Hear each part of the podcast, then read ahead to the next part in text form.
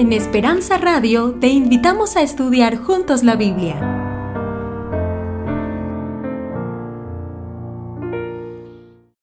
Abróchense los cinturones porque esta nave va a volar. Este, la palabra de Dios dijo Dios mismo que su palabra es eficaz, es buena, es una espada de dos filos.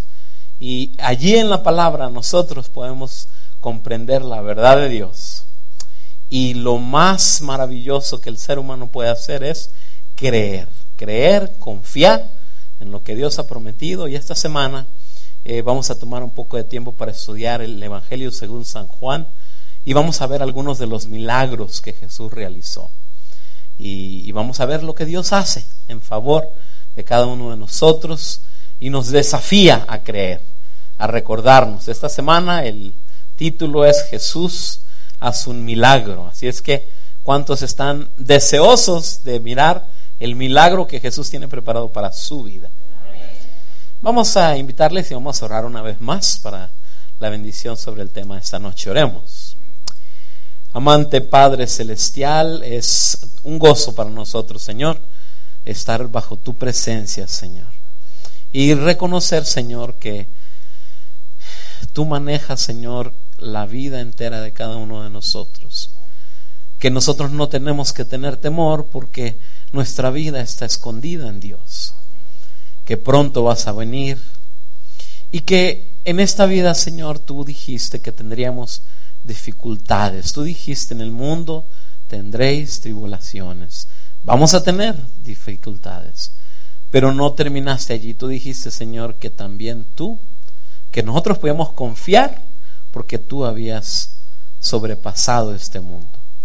Y esta noche, Señor, queremos pedirte que por ese poder que fue derramado en ti, a través de la victoria de la cruz, a través de la presencia del Espíritu, esta noche se mueva libremente aquí con nosotros, en nuestras mentes, en el corazón y sobre todo, Señor, en la mente y en el corazón de aquellos de nosotros que tenemos mayor necesidad de ti.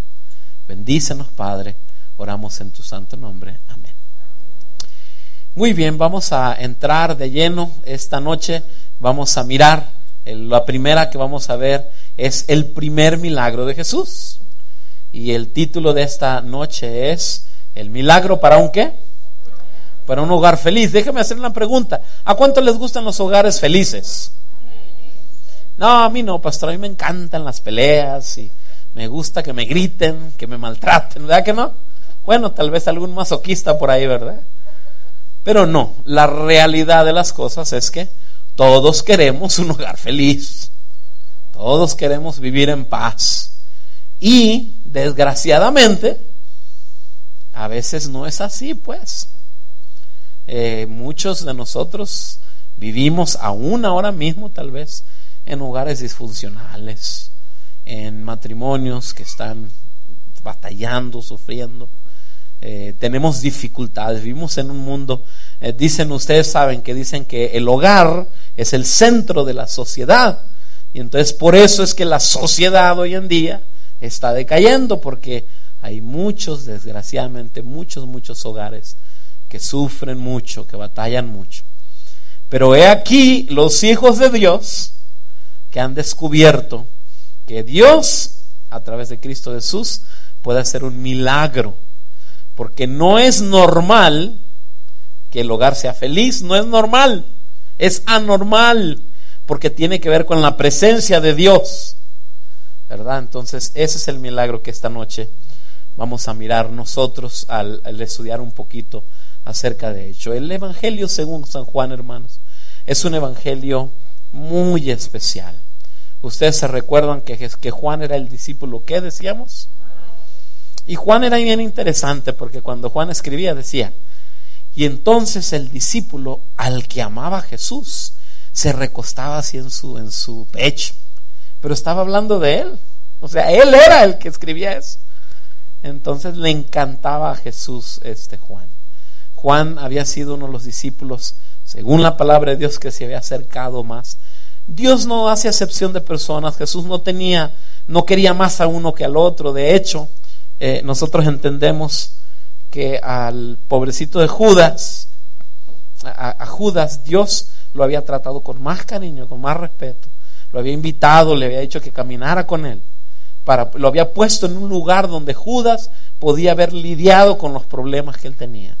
Judas amaba el dinero, Judas le gustaba quedar, clavarse su dinerito, dicen por ahí, y Dios lo pone a ser básicamente el tesorero para que entendiera que el dinero era para poder ayudar a los pobres, para poder suplir necesidades. Pero Judas no logró entender todo eso. El Evangelio según San Juan, hermanos, eh, es un Evangelio lindo porque en él eh, se presentan varios de los milagros que Jesús realizó. Y estos milagros, hermanos, ninguno de ellos, de hecho, nada de lo que Jesús realizó, este es un principio bíblico que usted tiene que entender. Ninguna cosa que fue grabada, escrita en la palabra de Dios, en la Biblia, pasó así nomás porque pasó. Jesús fue un individuo capaz, un individuo misional. Todo lo que Jesús hizo lo hizo bajo la misión que él había venido a cumplir. Desde Isaías ya, más bien desde el Génesis, ya se había dicho cuál sería la obra que Jesús realizaría.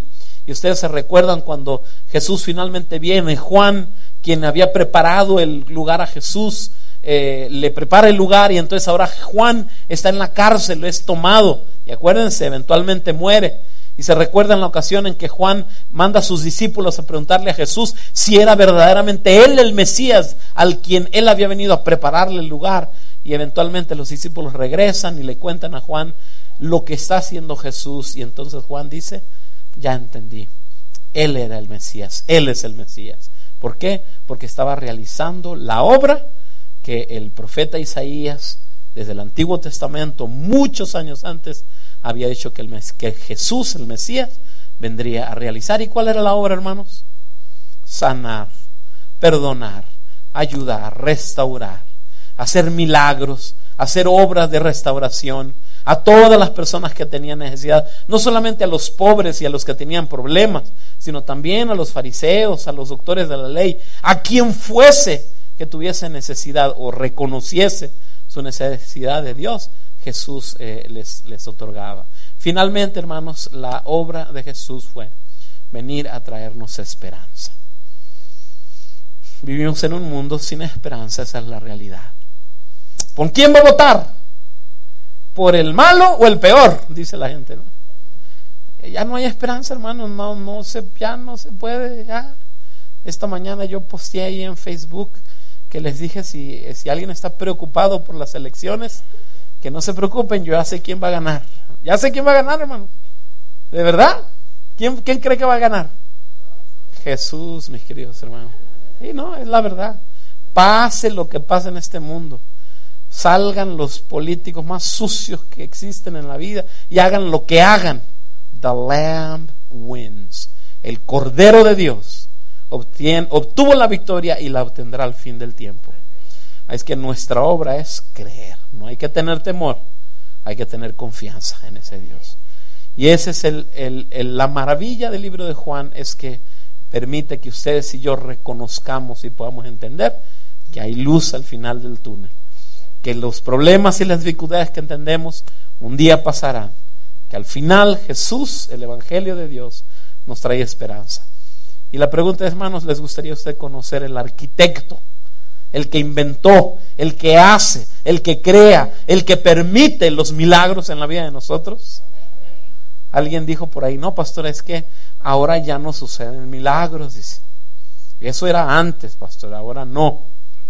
Pero hermanos, usted lo único que tiene que hacer es empezar a observar, a observar cómo Dios se mueve en la vida de nosotros y a empezar a reconocer que el sencillo hecho de que usted esté aquí, que yo esté aquí, es gracia de Dios, es un milagro. Yo tengo un hermano, hermanos, que es bonito, delgadito, bien paradito, jovencito, es dos años mayor que yo, corre maratones, anda en bicicleta, nada, es 144 libras pesa el muchacho, delgadito, así fuerte, musculoso. ¿verdad? Y le dio un ataque al corazón hace unos meses atrás. Mi hermano de carne, mi hermano favorito, Él y el menor y las tres hermanas son mis favoritos. Todos son mis favoritos. Y uno dice, pero ¿cómo? Oye, pero al que le debía dar eras al pastor Camacho, ese es el gordo. No al pobre Arturo, que ese está, pero lleno de salud. Hay un sinnúmero de cosas en este mundo que no entendemos por qué. Hay vegetarianos que se cuidaron verdaderamente, conscientemente, y les da cáncer en el estómago. Claro está que no por eso no hay que ser vegetariano, no, no hay que ser, no es bueno. La realidad de las cosas, mis queridos hermanos, es que nosotros todos los días vemos milagros de Dios. Eh, nomás para terminar la idea, de, mi hermano, mi hermano trabaja en un hospital y el ataque al corazón le dio el jueves, acabando el día, el viernes será feriado, el lunes será feriado. Ese viernes él se iba a ir con su familia y se iba a acampar allá, por allá, bien lejos de, la, de donde había hospitales. Otra cosa interesante, si a él le hubiera dado, él estaba entre, había terminado un maratón hacía tres semanas y ya esa noche, ese jueves, ya iba a empezar a entrenar otra vez porque iba a hacer otro maratón, un triatlón, bicicleta, natación y correr, ¿no? Ya iba a empezar a entrenar. Y la cosa fue increíble, le dio el ataque al corazón. De hecho, le estaba dando y él ni en cuenta porque, como les digo, él es un muchacho muy fuerte y muy saludable y se empezó a sentir un poco mal. Llega la jefa de él a la oficina de él, ya casi a punto de acabar el día, y le dice, oye, esto te veo raro, ¿qué pasa? Dice, no sé, como que me siento un poquito mal. Entonces ellas sin, sin nada, tienen, en, ese hospital tienen un teléfono rojo que es de emergencia, y llaman al de emergencia y se vénganse por aquí. Y en lo que ella llamaba se empezó a sentir un poco mal, se lo lleva y el doctor, el, el ¿cómo es que se le llaman los doctores del corazón? El cardiólogo, quien ese día tenía que haber salido más temprano, pero por algún motivo que ni él sabe se quedó allí. Ahí estaba en el lugar donde entró mi hermano y se conocen porque trabajan ahí y qué oye, le dio el ataque al corazón, hermanos, en la mesa enfrente del doctor. Tres arterias bloqueadas, las main arteries, la arteria principal, un, dos a 100% bloqueo, eso es muerte, ¿no? Y de una a 80%, hermano evidentemente hereditario porque el muchacho está extremadamente saludable. Allí todo pasó allí, el doctor ahí estaba y lo rápido le hicieron, ¿cómo es que le llaman ese asunto? Las Anyway, yo no soy doctor, gracias a Dios. Pero ahí mismo, gracias a Dios, todo salió bien, no ningún problema tuvo. Lógicamente ha estado bajo cuidado. Esto pasó hace casi tres meses y no puede hacer mucho ejercicio, etcétera. ¿No hay milagros hoy en día? No, claro que hay milagros, a veces no los vemos, pero hay que tener la vista para entender los milagros de Dios, ¿verdad? Dios no se equivoca, hermano. Y este fin de esta semana, perdón, vamos a conocer al actor de los milagros. El tema, hermanos, de esta semana es creer, Señor Jesucristo, el Hijo de Dios, porque el que cree, ¿qué pasa? Así de importante es creer en lo que Dios hace cuando nosotros creemos en su palabra, entonces nosotros podemos experimentar la vida eterna. Creer es un don de Dios. Usted no puede hacerse creer, usted no puede crear la fuerza, el entendimiento para creer. Creer es un don de Dios, es un regalo de Dios, es un milagro de Dios en la vida de cada uno de nosotros. Este fin de semana vamos a mirar ese milagro, hermanos. Juan escribe este evangelio, es bien interesante. Cuando Juan escribe el evangelio, ya, ya ya la, la muerte, la resurrección de Jesús, los 40 días que ha estado en la tierra, ya habían pasado algunos años. Así es que Juan le escribía a una generación de individuos que ya muchos de ellos no eran testigos oculares. Es decir, habían pasado un grupo, una cantidad de años. Entonces la gente que había visto de primera mano que, había estado presente cuando pasó esto, ya, ya se estaban yendo. Entonces ahora la gente ya no, ya no estaba creyendo tanto porque decía, ay, ¿a poco? ¿A poco sucedió? Sí. Y alguno que no, yo estuve ahí, yo escuché, yo vi cuando se rompieron las, las, las cortinas, yo vi cuando tembló, yo vi cuando se levantaron las tumbas, cuando Jesús resucitó, pero ya muchas nuevas generaciones ya no estaban allí. Entonces el propósito del libro de Juan y, déjenme decirlo de esta manera, el libro de Juan, hermanos, es para nosotros también. Que nosotros no estuvimos allí. Nosotros no somos testigos oculares de lo que sucedió. Pero es tan importante para nosotros, con los ojos de la fe, con una mentalidad puesta en Cristo Jesús, entender y creer que sucedió. Para entonces poder nosotros también tener vida eterna. Empezando ya directamente con el Evangelio según San Juan. Si usted fuese Jesús, ¿ok? Usted está comenzando su ministerio. A Jesús apenas, Jesús no era conocido. Jesús no era, no, no venía, ay, viene Jesús. No, Jesús era como decir uno, oh, ahí va Juan de Doña Lupe. El Juan de Doña Lupe, ¿verdad? Ese es. Y aquel que no, ese es el Carlos de la familia García Camacho. Así era Jesús de Nazaret, ¿no? El hijo de María y de José. Pero ahora Jesús está empezando su ministerio formal. Y la pregunta es, ¿cuál hubiese sido el milagro que usted hubiese escogido, hermano? ¿Eh? Es el primerito. Con ese, esa es la tarjeta de presentación de Jesús. ¿Cuál hubiera escogido usted? ¿Será que usted hubiera escogido eh, tal vez resucitar a un muerto? Óigame, no, si resucita a un muerto, Ah, la gente iba a quedar bien maravillada, ¿verdad? O es más, pues si era Jesús, hubiera resucitado un montón de muertos mejor, ¿no? un, cementerio entero que lo hubiera levantado. ¿Podía hacerlo? Claro que sí. Hijo de Dios. ¿Cuál hubiese sido el milagro? Tal vez el milagro hubiera sido, hermanos, traer sanidad a alguien. Tanta gente enferma tanta gente enferma, con tanta necesidad. Y Jesús anhelante de traer sanidad. Pero es increíble que el milagro que Jesús escoge esta noche es un milagro diferente. ¿Por qué? ¿Qué dice la palabra de Dios, hermanos? Que el milagro que Jesús escoge es un milagro diferente. Vamos a leer juntos, ¿ok? Vamos a ver lo que dice la palabra de Dios. La palabra de Dios dice así, al tercer día se hicieron qué? Unas bodas en Caná de Galilea. Y estaba ahí quién? La mamá de Jesús. Y fueron también invitados a las bodas quién? Jesús y los discípulos. Vayan viendo qué interesante es la historia, ¿no? Y fueron invitados Jesús y los discípulos y faltando el vino, la madre de Jesús le dijo, "No tienen vino."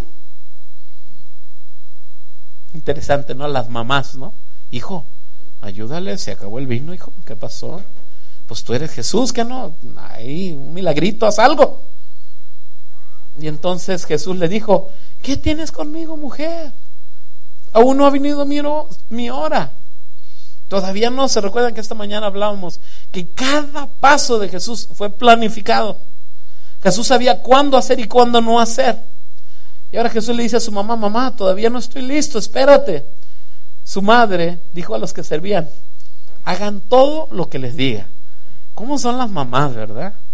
Las mamás, o sea, sí, sí, o sea, la mamá dice, sí, Jesús, está bien, pero hagan lo que les diga mi hijo, ¿ok? Así, interesante, ¿no? Como a veces nosotros vemos la Biblia como un, este, una cosa así seria, la realidad es que es una historia, ¿no? Es una historia de familias como nosotros, ¿verdad? Y entonces ahí están Jesús y su mamá hablando. Y estaban allí seis tinajas de piedra para agua, conforme al rito de la purificación de los judíos, en cada una de las cuales cabían dos o tres cántaros de agua. Había unas tinajas allí que ustedes se recuerdan que ellos creían en la purificación de su cuerpo, de sus pies, de sus manos, a veces de la cara, a veces del cuerpo entero. Entonces tenía una serie de ritos de purificación. Entonces para eso estaban esos cántaros allí, esas, esas eh, tinajas de piedra. Jesús les dijo, llenad estas tinajas de agua. Y las llenaron hasta arriba, dice, ¿no? Entonces les dijo, sacad ahora y llevarlo al maestro de ceremonias. Y se lo llevaron. ¿Y luego qué sucedió? Cuando el maestro de ceremonias probó el agua hecha vino, sin saber él de dónde era, aunque lo sabían los sirvientes que habían sacado el agua, llamó al esposo, ¿verdad? Y le dijo, todo hombre sirve primero el buen vino y cuando ya la gente anda medio contentita, ¿verdad? Ya andan alegres, ¿verdad? Ya, ya, ya no están tan, tan completos, ¿no? Dice, cuando ya han bebido mucho, entonces el inferior. Mas tú has reservado el buen vino hasta ahora. Y entonces dice la palabra de Dios, este principio de señales hizo Jesús en Caná de Galilea y manifestó su gloria. Y sus discípulos creyeron en él. El primer milagro que Jesús hace en Caná de Galilea. No hay paparazzis, no hay cámaras, no hay eh, reporteros, no hay absolutamente nadie. Ni el maestro de ceremonias que estaba allí se dio cuenta del milagro. Nomás, ¿quién se dio cuenta del milagro, hermanos? Pues los siervos. Pero espérense, a ver, espérense, espérense. ¿Y los siervos qué? Los siervos son siervos, ¿verdad? Los meseros ahí. Esos no son los importantes de la boda. No son. Es increíble, mis queridos hermanos, cómo Jesús decide hacer su primer milagro casi escondidas. Casi escondidas. Ahora dígame una cosa, ¿era importante que se acabara el vino en una boda, sí o no? ¿Eh? Si usted invita a los hermanos a la casa un día y se le acaban las sodas, pues se acabaron y ya. Hermana, ¿tiene más Fanta de naranja? Oh, ya se me acabó, hermano. Ah, bueno, pues.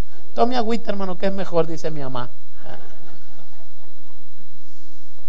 Déjeme explicarles un poquito ahora este, la gran, vasta diferencia en nuestro tiempo y en el tiempo de las bodas de Canaán. Perdón, en los tiempos de Jesús. Bien interesante, hermanos.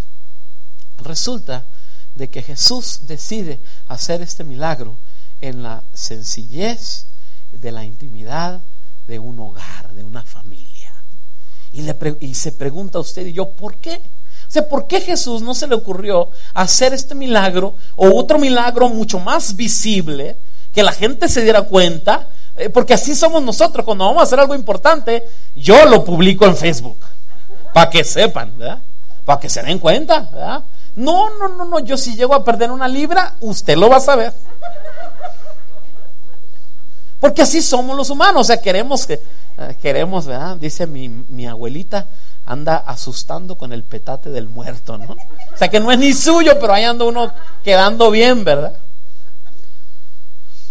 Es interesante, mis queridos hermanos, Jesús hace su primer milagro allí en la intimidad de un hogar, de una familia, que evidentemente no es una familia importante en la sociedad.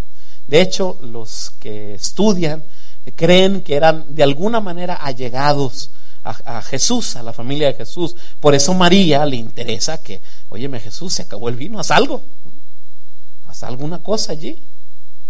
Eran allegados, no eran gente encumbrada, no era gente importante. ¿Y por qué Jesús hace eso, hermanos? Pues déjenme explicarles algo. Este, estas fotos que ven aquí, ¿hay alguna persona de Oaxaca? ¿Quién? ¿Quién? Allá hay de Oaxaca, dos, tres. Ajá. Ok, miren que yo tuve una vez el privilegio de ir a Oaxaca. Entonces, el domingo tempranito, mi hermano y yo, Arturo, este, nos fuimos a conocer el Tule, el árbol del Tule, ¿no? Ahí pegadito a la ciudad de Oaxaca. Y entonces, este, nos fuimos muy tempranito, ¿no? Y llegamos ahí al Tule y pues dijimos, hay que comer algo, ¿no? Entonces, buscar un restaurancito, algo. Y ahí por la calle principal, antes de llegar a el, el árbol del Tule, el árbol del Tule es el árbol más grande del mundo, los que saben de ese asunto. ¿Ah? Si es un árbol ononón que yo perdí dos libras dándole la vuelta. No, no está tan grandote, pero sí es un árbol muy grandote, ¿no? Muy interesante, está así, muy bonito. Pero antes de ir a ver el árbol del Tule, pues teníamos que comer algo, entonces pues andábamos buscando un restaurancito, algo. Entonces de repente encontramos uno encontramos un, así estaba afuera del patio de una casa, mesas, ¿verdad? Y estaba gente sentada y, tenían un, un, platote así grandote, como un caldo, se estaban comiendo muy rico. No sé qué era, no sé si era mole, yo no sé, pero un caldote y olía rico. Ah, pues de aquí somos, dijo mi hermano, ¿no? Entonces llegamos, hermanos, y nos sentamos bien a gusto, ¿no? Y cuando nos sentamos, estábamos esperando que nos sirvieran, que, nos, que viniera la muchacha. Pero nada, nos quedaban viendo todos. Y entonces me dice mi hermano, oye, ¿por qué nos están viendo todos? Le digo, pues yo creo porque parecemos turistas, le digo, yo creo. Pues hermanos, para no hacer la historia muy larga, era una boda. Es que allá, ahí en ese, en ese lugar, las bodas eh, venían así, miren, como este, así como esta gente, eventualmente cuando estábamos ahí, pues tratando de entender, de repente venía la banda tocando y venía el, el, novio y la novia atrás, venían a la casa, crees, de la novia, ¿no? El novio tiene que venir a la casa de la novia y le tiene que traer mole y otras cosas de comida. Esa es la tradición. Entonces era una boda y nosotros ahí andábamos de wedding crashers, dicen los gringos, ¿no? Entonces ya cuando de repente vimos y, cuando empezaron a venir y la banda, la gente se paró, empezó a aplaudir, ya ni nos pelaron. Y entonces, oye, pues ¿qué pasó? Digo, pues ahorita que están descuidados hay que agarrar comida. No, no, le digo yo, me dice, me dice, eh, entonces ya pues nos, nos, ya nos sentimos mal y así como que nos empezamos a ir y viene la señora, quédese, quédese, dice, ahorita le servimos. No, gracias, bien apenado. Gracias, disculpe. No, quédese, señor, quédese, ahorita le servimos. Bueno, gracias nos fuimos mejor, ¿verdad? Porque nos dio mucha vergüenza. Pero qué pena, ¿no? Que, o sea, interesante, hermanos, las bodas en aquellos años, en las bodas de esas de la que está refiriendo Jesús, la boda duraba una semana. Apenas anoche estaba hablando, anoche, sí. Ajá, estaba hablando con unos hermanos que son misioneros que les platican la mañana pero se va a casar la hija de ellos y ellos van a hacer un fin de semana de campamento, la boda, esa es la boda un campamento fin de semana. Oye, le digo, ¿y qué? Pues no, mi hija sí, mi hijo. Y mi yerno así quieren hacerla. Ah, bueno, pues así es que ya les dije que me den la invitación, pero no, no dijeron nada cuando dije eso. Pero es interesante, hermanos, las bodas en aquellos años duraban una semana. Las bodas comenzaban el martes en la noche. O sea, en, palabras bíblicas comenzaban los miércoles. El martes en la noche. Duraban una semana. Y lo que hacían el martes en la noche, cuando se empezaba a oscurecer, había una procesión grande como ellas. Y llevaban antorchas. Pues no había malámparas, ¿no? Llevaban antorchas y empezaban a caminar. Dice, dice la, la historia que las parejas iban al frente siempre y la gente iba gritando y haciendo ruido, tomaban el lugar más largo, desde la casa del novio hasta la casa de la novia, eh, bueno, más bien a la nueva casa donde iban a vivir los nuevos casados, y toda la procesión de gente iba para que todo el mundo los viera y los felicitara, y llegaban a la casa ese, ese martes de noche, a la casa, y la casa por una semana, hermana, estaba totalmente abierta. Que luna de miel ni que nada, eso no existía en aquel tiempo. Lo que sucedía es que durante esa semana entera había boda y había fiesta. Y el asunto era que había que alimentar a toda la gente. Y había que darles de comer. Y entonces había un vino que algunos dicen, no, no era fermentado. Sí era fermentado, pero no era fermentación como la de hoy, ¿verdad? Que nomás huele a alguien uno y se siente... No, era un asunto que, que, que tenía cierta fermentación como tomar tepache. ¿Saben lo que es el tepache, no? Que a menos que usted se tome 50 litros de tepache, pues a lo mejor sí se siente así medio acá pero tiene cierta fermentación y así era el jugo que se daba en las bodas y en efecto el mejor jugo era cuando empezaba la fiesta, los primeros días, dos días, ya después ya el vino era más rebajado, era más agua que nada, ¿no? Pero pues bueno, ya se estaba acabando la cosa. Lo interesante es que, lo interesante es que era no solamente muy vergonzoso, el vino, hermanos, representaba la sangre. El vino representaba la, alegría y la felicidad que ese hogar iba a tener. Entonces el vino no podía faltar. El vino, si se acababa el vino, entonces esa familia quedaba, en vergüenza con los demás. Y de paso dice una estrella algo que yo me cuesta creerlo, pero dice que había familias que si se les llegara a acabar el vino, podían ser demandadas por las demás familias que fueron invitados. Y o sea, se les acabó el vino, ¿no? Eso no es correcto. ¿Cómo nos van a dejar sin vino? Era extremadamente importante para los novios, para su estatus social, para la aceptación dentro de la sociedad, para su comienzo era importante que existiese vino allí. Y vean Jesús, mis queridos hermanos. Vean ese Jesús maravilloso. Ahí a una, una pareja que ni siquiera el nombre conocemos que ni siquiera sabemos quiénes son, Si quiénes eran no sabemos nada.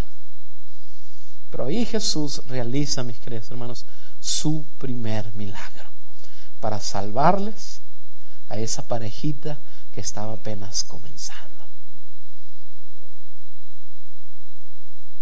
Pueden ver la maravilla de Jesús en ese milagro, hermanos. ¿Qué sucede, hermanos? Miren, número uno, hermanos. Cuando Jesús instituyó este mundo y cuando vino el pecado, todo cambió. Bueno, no todo. Porque hubo dos cosas que no cambiaron. Número uno, el sábado no cambió. Y número dos, la maravilla de Dios de habernos creado como familias, matrimonio, que esto fue invención de Dios, eso no cambió. El pecado no lo pudo destruir. Y viene Jesús ahora a la santidad de un matrimonio, a realizar un milagro para poder ayudar a esta pareja, que no sufriese la vergüenza de haber terminado desde que se les acabara el vino. ¿Y qué quiero decirles con eso, hermano? Algo muy lindo, hermano. A Jesús le interesa su hogar. Aquí no hay tal cosa como, bueno, pero mi hogar, ¿qué? Ni me conoce Jesús. No, mis queridos hermanos, a Jesús, Jesús no es como los políticos de hoy en día, hermano. Jesús no es como nosotros hoy en día, que nosotros tendemos a, a, quedar bien con los que se miran como de dinerito, ¿verdad? Los importantes, los que son alguien, ¿verdad? Y a los que no son nada, ay, cualquier cosa. Yo me acuerdo de años atrás, años, años atrás, que eh, estaba un pastor predicando, entonces dice, cuando viene un mendigo a la casa de uno y uno le ofrece algo, ¿qué hace uno? Pues para empezar uno le da un vaso desechable, ¿verdad? se lo lleve. Usted no saca la china, ¿verdad? Usted no saca la mejor vasija para darle al, indigente, a la persona. ¿Verdad que no? No lo hacemos. ¿Por qué? No, pues sabe qué enfermedad tendrá el viejo ese, ¿no? Le voy a ayudar, pero tampoco, tampoco, ¿verdad? Soy bueno, no tonto, dice uno, ¿verdad? ¿Pero por qué? ¿Por qué cuando viene el pastor Ricardo? Ay, sí, pastor, siéntese aquí, ¿no? Como si Jesús amara más a cualquiera que a una persona que tiene necesidad. Hermanos, quiero decirles esta noche que el milagro de Jesús, su primer milagro, lo hizo en la intimidad de un hogar. Y quiero decirles en el nombre de Cristo Jesús que esta noche Jesús quiere que tú entiendas y sepas que tu hogar le es sumamente importante a Jesús que lo que tú sufres y lo que tú lloras, Jesús lo entiende y lo conoce. Que los problemas que tú estás teniendo dentro de tu hogar, Jesús está dispuesto a transformarlos. Ese es el milagro de Jesús esta noche, hermanos. Jesús desea transformar tu hogar. Hay ciertos principios importantes. De paso, vean esta fotito, nomás se las puse para que para que vieran cómo se come en Oaxaca, hermanos. Ay, Señor. Ay, Señor. No, pero la puse porque también en las bodas de en las bodas de aquellos tiempos no faltaba la comida, hombre. Yo como que nací en el lugar incorrecto. No, no se crea. Pero miran qué rico. ¿Cuántos tipos de moles hay en Oaxaca, hermano? Hay como nueve, me parece. No, no, no, hermana. Hay rojo, verde, negro, azul, anaranjado, turquoise. No, no se crea. No, pero sí hay un montón de moles. Yo no sé por qué sé esas cosas, ¿verdad? Pero bueno. ¿Qué sucede, mis queridos hermanos? Tu familia, hermano, por favor, esta noche comprende, aprende, disfruta el hecho de saber que tu hogar le pertenece a Dios, que Él te ama, que Él te conoce, que Él sabe que sufres, que Él sabe que batallas, o que Él sabe que quieres una novia o quieres una, un novio si eres dama, eh, que quieres formar tu hogar. Dios conoce eso. Y esta noche podemos confiar plenamente que Dios puede realizar el milagro dentro de nuestros hogares. El milagro maravilloso cuando mi hermano se casó, eh, en, se casó como cuatro o cinco años antes que yo. Y cuando eh, la noche anterior a la boda estábamos platicando, y le digo, oye Arturo, ¿y cómo sabes que esta es la muchacha? O sea, tantas muchachas que hay, ¿cómo sabes que esta es la she's the one? ¿Verdad? ¿Cómo sabes? Y mi hermano se rasca la cabeza y dice, no, pues no sé, dice. Lo único que sé es que sé, pero no sé por qué sé. A ver, a ver, la más despacio. Sí, es que no sé, dice cómo, pero, pero esta es. Y ahora háganle forward como unos cinco años. A ver, mi hermano se casó como en el 94 y yo me casé en el 99, ¿no? Este, ya viene mi aniversario de bodas. 17 años, pobre mujer. Pero bueno, este, um, ya háganle forward. Entonces ya yo me recuerdo, ese domingo, tenía un carrazo, un Escort verde como del 87, cayéndose, pero funcionaba. Y entonces iba a mi boda, iba manejando a mi boda, iba manejando así. Y de repente me acordé de cuando había hablado con mi hermano y le había preguntado, ¿y ¿cómo sabes? Y entendí finalmente que yo no sabía cómo, pero yo sabía que esa era la mujer que yo amaba y con la que quería gastar el resto de mi vida. O sea, no lo podía explicar, no, mira, es que lo que pasa es, no, no, yo lo único que sabía que esa era, que yo la amo y, ya no aguantaba las ganas de vivir con ella por el resto de mi vida. ¿Verdad? Así de sencillo. Y vean qué interesante, mis queridos hermanos. Dios, Dios existe, hermanos. Dios está presente en nuestros eh, eh, sentimientos más profundos de nuestra vida. Usted más adelante va a ver que Jesús levantó, resucitó muertos. Y hay matrimonios que están muertos. Y Jesús no puede resucitar. Hay que confiar en Él. Hay que seguir siendo fieles. No podemos nosotros, porque estamos enfrentando problemas, dificultades, entonces abandonar ya el carro y salirnos. Eh, no, ya no voy a ir a la iglesia porque no funciona. Sí funciona. Jesús te ama. Jesús te perdona. Jesús ama a tu cónyuge. Jesús puede transformar el hogar, hermanos. Jesús puede dar vida donde hay muerte. Ustedes se recuerdan Moisés, eh, Moisés, ¿quién fue? El que, este, el esposo de Rebeca, que no tenían hijos, ya estaban viejitos. No era Moisés, ¿cómo se llamaba? Abraham. Thank you. Abraham, ya viejitos, ya no producía nada. Y Jesús le dijo, te voy a dar una descendencia.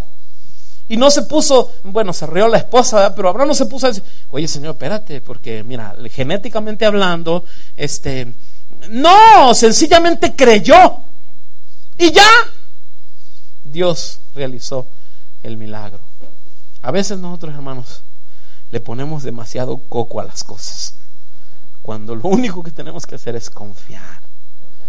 ¿Y por qué confiamos entonces? Caminamos con Dios. Desgraciadamente ustedes y yo sabemos, hermanos, este mundo tiene un sinnúmero de problemas y dificultades. Y hay hogares que... Ay, ay, ay. Hay muchos, muchos problemas en este mundo, hermanos. Hay muchos niños que viven eh, con mucho dolor y mucha tristeza porque a veces nosotros se nos olvida que los problemas del hogar no solo nos afectan a nosotros, pero afectan a los niños indeciblemente. Nosotros ahorita estamos enfrentando una sociedad despadrada, no hay padres. Hay muchas mamás, pero no hay papás. Porque los papás se divorcian y se van y los niños se quedan con las mamás.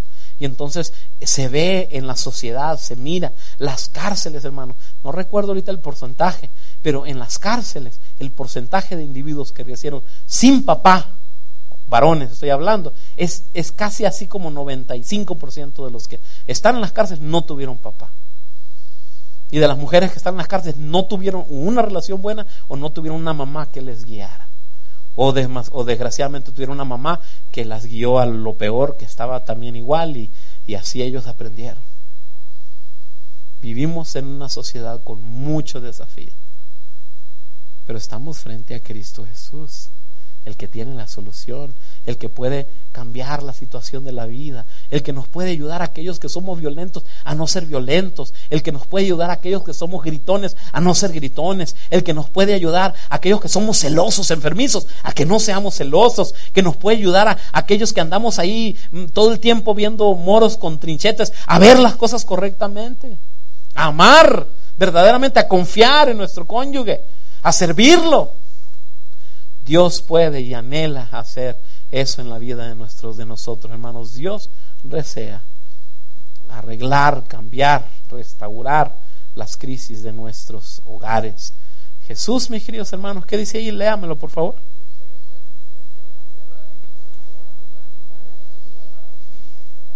Casi suena como utopía, ¿verdad?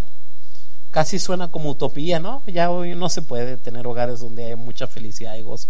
Sí se puede, hermanos. Y en este recinto, lo digo con mucho cariño y mucho respeto, aquí hay hogares que tienen mucha felicidad y mucho, mucha, mucha paz. Y que sí, batallan y sufren y se equivocan y, y cometen errores, pero que luchan en el nombre de Cristo Jesús por vivir en paz y por ser hijos e hijas de Dios como Dios nos ha llamado. Es por eso que la iglesia existe, hermanos.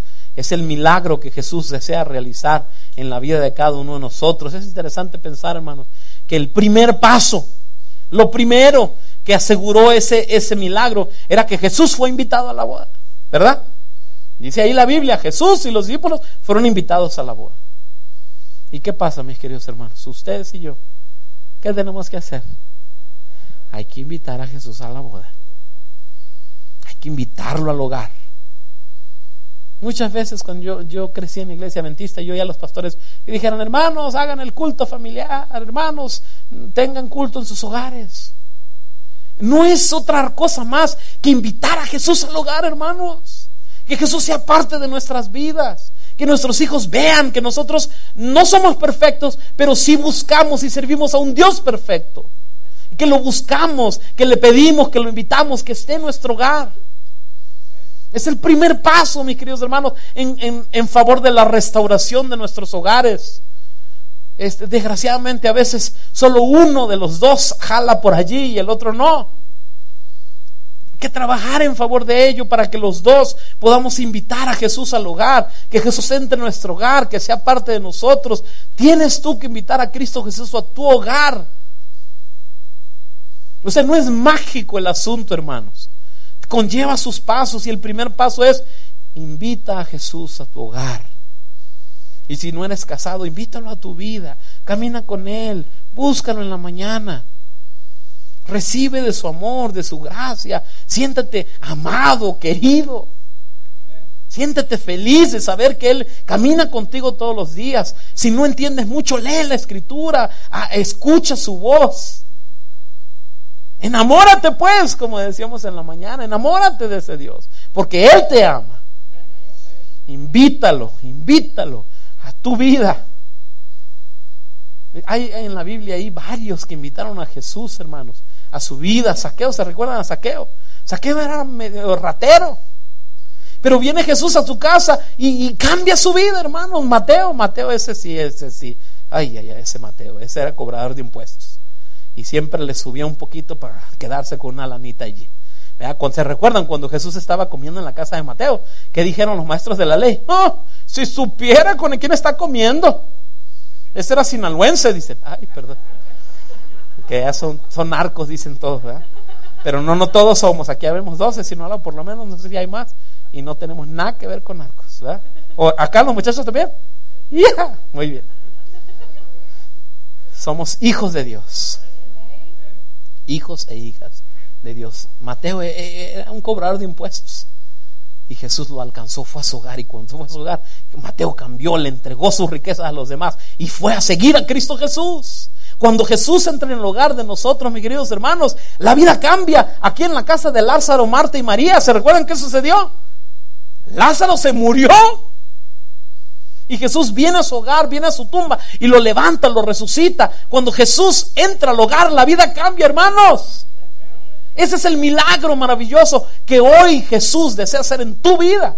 Quiere venir a ti y transformar cualquier cosa con la que tú estás batallando. Ese es el milagro maravilloso de Jesús. Jesús, mis queridos hermanos, anhela hacer ese milagro en el hogar de nosotros. Ese es el deseo de Jesús. Fíjense lo que dice aquí este, estas estadísticas, hermano. Este, las parejas de más de 20 años de casados em, que tienen éxito, número uno, depositan su fe en Dios. ¿Qué más hacen? Oran juntos y experimentan más felicidad y más romance. Pero ¿qué pasa? Pues andamos muy ocupados. Ay, viejo, llegué muy cansado. Cansada, perdón. Ay, vieja, ni me hablen que vengo bien cansado. Eh, ahí se prende la tele y se cruza los pies. Yo sé que no estoy diciendo nada que, que no os conocen ustedes, o sí, o yo soy el único que hace eso. Es decir, tenemos que ser intencionales, hermanos. Si verdaderamente vamos a permitir que Jesús haga el milagro en nuestras vidas, hay que tomar cartas en el asunto, hay que buscar a Dios, hay que entender que nos ama, hay que caminar con Él, hay que orar en su hogar, hermano, con su esposa, con su esposo. Júntense a orar, pidan a Dios. La necesidad que usted tiene, Jesús la va a suplir. Interesante, hermanos, que el hogar de estos hermanos, eh, el hogar de estos, de esta parejita nueva que empezaba, evidentemente no, era un hogar donde había mucho dinerito. Si hubiera habido dinero, no se les acaba el vino. Está comprobado, hermanos comprobado que las personas que entregan su vida a Cristo Jesús, aún su situación financiera cambia. Y no es que de repente se sacaron en la lotería y son ricachones. No, ¿qué pasa cuando Jesús entra en el hogar de nosotros? Nosotros nos hacemos más conscientes, aún hasta en lo que gastamos nuestro dinero. Y empezamos a ser diferentes personas. Es desafiante el amor de Dios. El amor de Dios es transformador de la vida. Y hermanos, hay que hacer estas cosas, hay que orar juntos. Se aman. Ay, qué bonito es el amor, siempre he dicho yo. No hay nada mejor que estar enamorado. No hay nada mejor. Es que, es que hermanos, nosotros fuimos hechos para amar y ser amados. Para eso fueron hechos. Por eso cuando usted se sabe que le aman, ay, ay.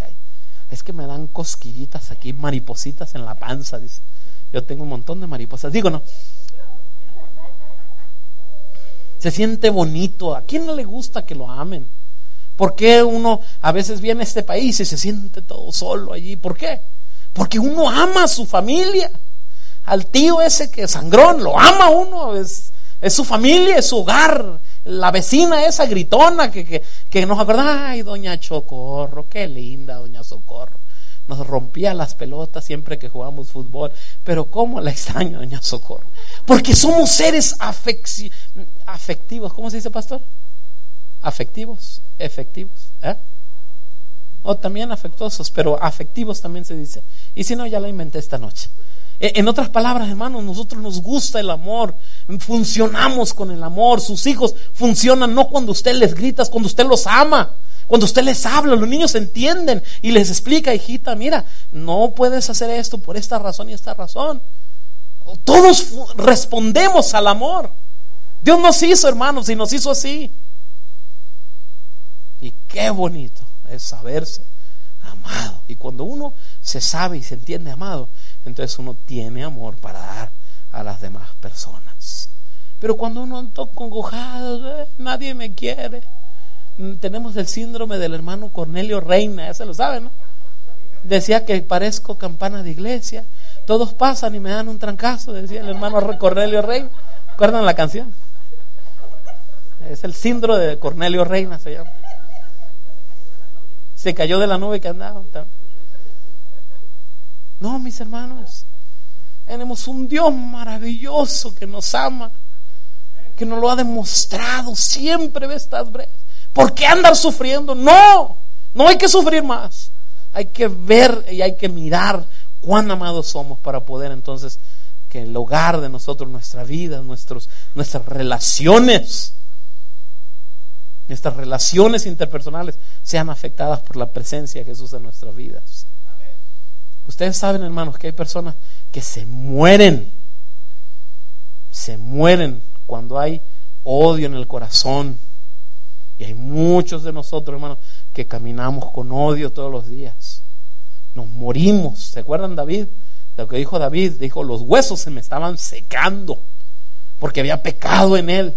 Y hasta que confesó su pecado, entonces ya Dios le dio vida y le dio vida eterna. Dios te ama. Y Dios desea transformar tu hogar en todos los sentidos de la palabra, mis queridos hermanos. Ahora, lo bueno es que nosotros somos cristianos, ¿verdad? Y los cristianos no tenemos ningún problema. Amén. Ay, como que les costó decir amén. ¿Quién visita hoy en la noche? ¿Alguien está de visita que no tiene mucho viniendo o muy poquito? Déjame. Moisés, ¿verdad? Dijo que se llama. Ok. ¿Y ustedes dos son también visitas? Ok. ¿Cómo la ven ustedes? Los cristianos no tenemos ningún problema, ¿verdad? Yo soy pastor, yo no tengo ningún problema. No, no, no, ojalá. Más, dice la hermana. Es que mis queridos hermanos, el Evangelio no es un, una poción mágica o, una capsulita que nos separa de todo. No, el Evangelio, mis queridos hermanos. ¿Se acuerdan una canción que dice, Sometimes He calms the storm? A veces Dios calma la tormenta de las vidas de nosotros. Pero dice la canción después, pero a veces nos calma a nosotros. A nosotros los cristianos nos toca atravesar problemas y dificultades también. La diferencia es que no estamos solos. La diferencia es que nosotros podemos recurrir a Dios. La diferencia es que nosotros sabemos que somos amados por Dios. La diferencia es que nosotros entendemos que un día, a pesar de todas las locuras de este mundo, vamos a vivir eternamente con Jesús. Lo que pasa es que nosotros sabemos que Jesús nos ama. Pero sí, hermanos, también los cristianos experimentamos problemas y dificultades. También nosotros batallamos. Entonces la pregunta es, entonces, ¿para qué? ¿Para qué invitar a Jesús si vamos a estar iguales? Dice uno. No, mi hermano, no estamos iguales. Es diferente tirarse al vacío sin saber qué va a pasar, pensando que uno allá abajo se va a estrellar contra las rojas, rocas. Es diferente tirarse con la seguridad de que ahí abajo te está esperando Jesús con sus brazos abiertos. O sea, la caída es la misma, ¿entiendes? Los dos están cayendo, pero uno ha confiado en Jesús. Y el otro que no sabe, que no entiende, pues, ¿quién sabe qué va a pasar? Esa es la diferencia, mis queridos hermanos. Jesús trae esperanza, es una salida, nos trae humildad, nos trae amor. Eh, ah, dice la gente afuera, no, hombre, los cristianos están peor. Pues sí, a veces sí es cierto. Algunos estamos peores, pero por eso estamos aquí, porque estamos peores, entonces necesitamos a Dios. ¿eh? Por eso estamos aquí, necesitados de la bondad y del amor de Dios. Eh, disculpen que se me está haciendo muy tarde, ¿eh, pastor? ¿Ya le corto un poquito? Ok, disculpen que me emociono. Pero el fin de todo discurso oído es este, mis queridos hermanos.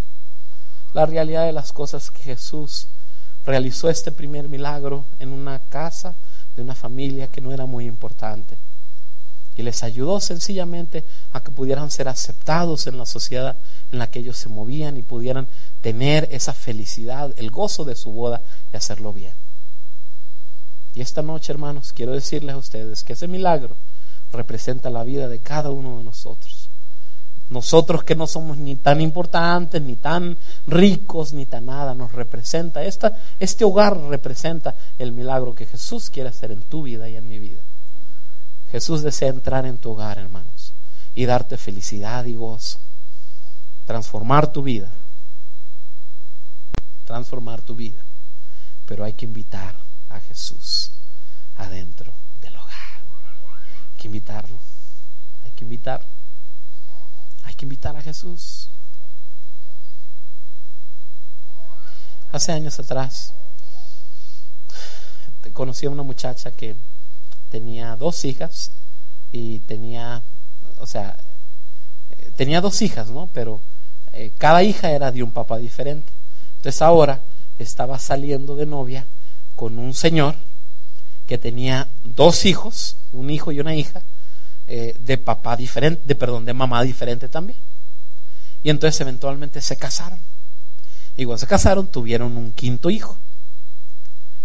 Pero ninguno de los cinco eran del mismo papá y de la misma mamá. Cada uno de ellos tenía un papá y una mamá diferente. Es bien interesante cómo las familias de hoy en día funcionan. Y yo me acuerdo que alguien dijo, yo los conozco bien a ellos, no, hombre, estos van a fracasar. ¿Y pero por qué? Pues mira, dice, como 10 hogares mezclados en uno, dice, eh, van a fracasar. Lo que no sabía esta persona es dos cosas. Número uno, que ellos se aman. Y número dos, que ellos aman a Jesús. Y hoy en día los cinco hijos ya crecieron, ya están grandes.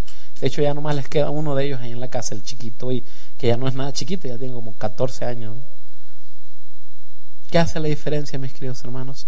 La presencia de Jesús en nuestras vidas. La presencia de Jesús en nuestras vidas. Oremos. Amante Padre Celestial, esta noche quisiéramos agradecerte. Agradecerte, Señor, porque tú escogiste realizar un milagro en un lugar que no era la gran cosa.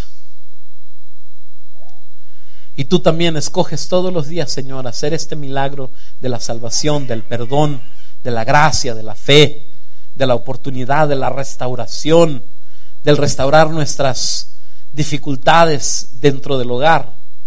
Lo escoges hacer en la vida de nosotros, Señor.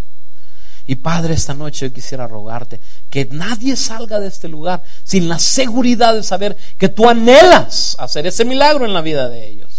Que ellos pueden cambiar, crecer, ser transformados. Todos nosotros podemos por el anhelo tuyo en la vida de nosotros, Padre. Padre, cualquier situación que esté pasando cualquier hogar esta noche, yo te ruego, Señor, que intervengas. Situación entre esposo, esposa, novio, novia, padre, hijo. Por favor, Señor, interven en el hogar de ellos. Demuéstrales, Padre, cuánto les amas y cuánto anhelas tú transformar su hogar para honra y gloria de tu nombre. Enséñanos, Padre, a creer, porque creyendo nosotros seremos transformados. Oramos en tu santo nombre.